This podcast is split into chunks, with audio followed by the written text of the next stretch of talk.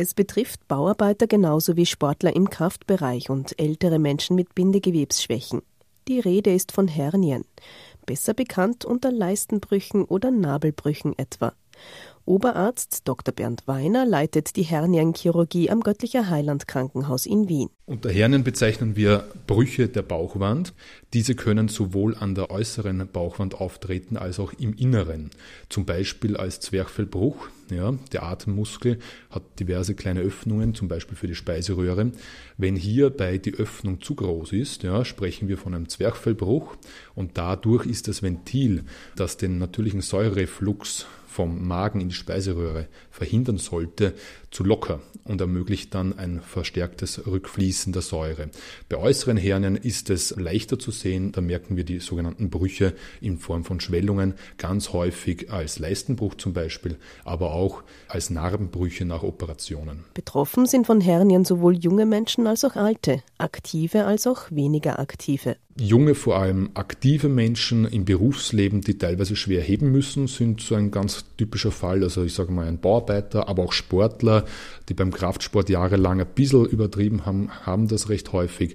Aber genauso auch ältere Patienten, die nicht mehr so schwer heben, aber dafür eine gewisse Schwäche des Bindegewebs aufweisen und deswegen leichter zu diesen Hernien neigen. Am häufigsten treten dabei Leistenbrüche auf. Annähernd jeder dritte Mann ist im Laufe seines Lebens davon betroffen sagt Dr. Weiner. Also doch ein sehr häufiges Problem. Wir sehen natürlich auch immer wieder Narbenhernien, sprich Hernien, die im Gebiet einer Narbe nach einer Operation auftreten.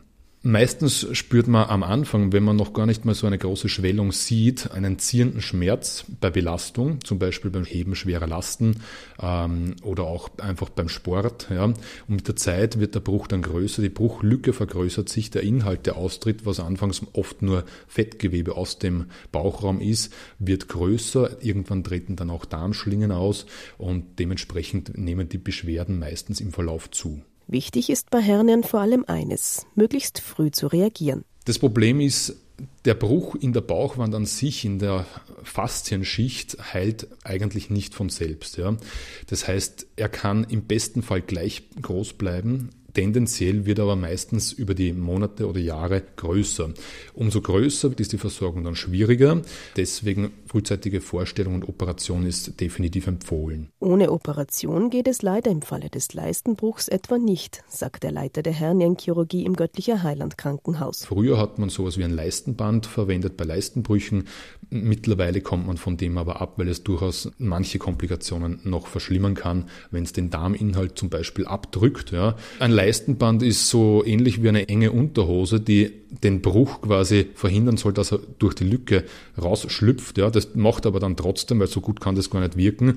Und wenn er dann nebenbei rausrutscht, kann das Leistenband dann den Darm sogar abdrücken, strangulieren und das kann dann zu einem Darmverschluss und in weiterer Folge auch zum Absterben des betroffenen Darmabschnittes führen. Ja. Stattdessen wird die frühzeitige operative Sanierung empfohlen. Gerade beim Leistenbruch lässt sich das heutzutage sehr leicht minimal invasiv, sagen wir dazu, also durch kleine Löcher in der Bauchwand lösen. Ja. Also laparoskopisch machen wir dann im Bereich des Nabels, wenn es jetzt um einen Leistenbruch geht, einen kleinen Einschnitt, gehen mit einer Kamera rein und verwenden dann entweder gar keine weiteren Trokare oder bis zu zwei kleine 5 mm Schnitte, um den Leistenbruch von innen zu versorgen. Es kommt dann auf jeden Fall ein Netzimplantat hinein, damit wir eine möglichst geringe Rezidivrate bieten können. Lassen sich Hernien, also Leisten- oder Narbenbrüche im Vorhinein verhindern? Dr. Weiner? Es gibt einen genetischen Background, der durchaus vererbt wird im Sinne von einer Bindegewebsschwäche. Da findet man immer mehr raus. Äh, das kann man natürlich nicht verhindern, sein genetischer Hintergrund. Allerdings durch eine gesunde Lebensweise, Gewichtsreduktion und Sport lässt es sich ein bisschen vermeiden, dass man größere Hernien entwickelt. Sagt der Leiter der Hernienchirurgie im Göttlicher Heiland Krankenhaus, Oberarzt Dr. Bernd Weiner und fügt an. Wichtig ist vor allem, wenn man eine Hernie bemerkt, sie gleich anschauen zu lassen, ja, weil die Versorgung anfangs auf jeden Fall leichter ist, ja, unkomplizierter abläuft, als wenn die Hernie schon sehr weit fortgeschritten ist und ein großer Bruch vorliegt. Ja. Da wird auch die operative Versorgung immer komplizierter.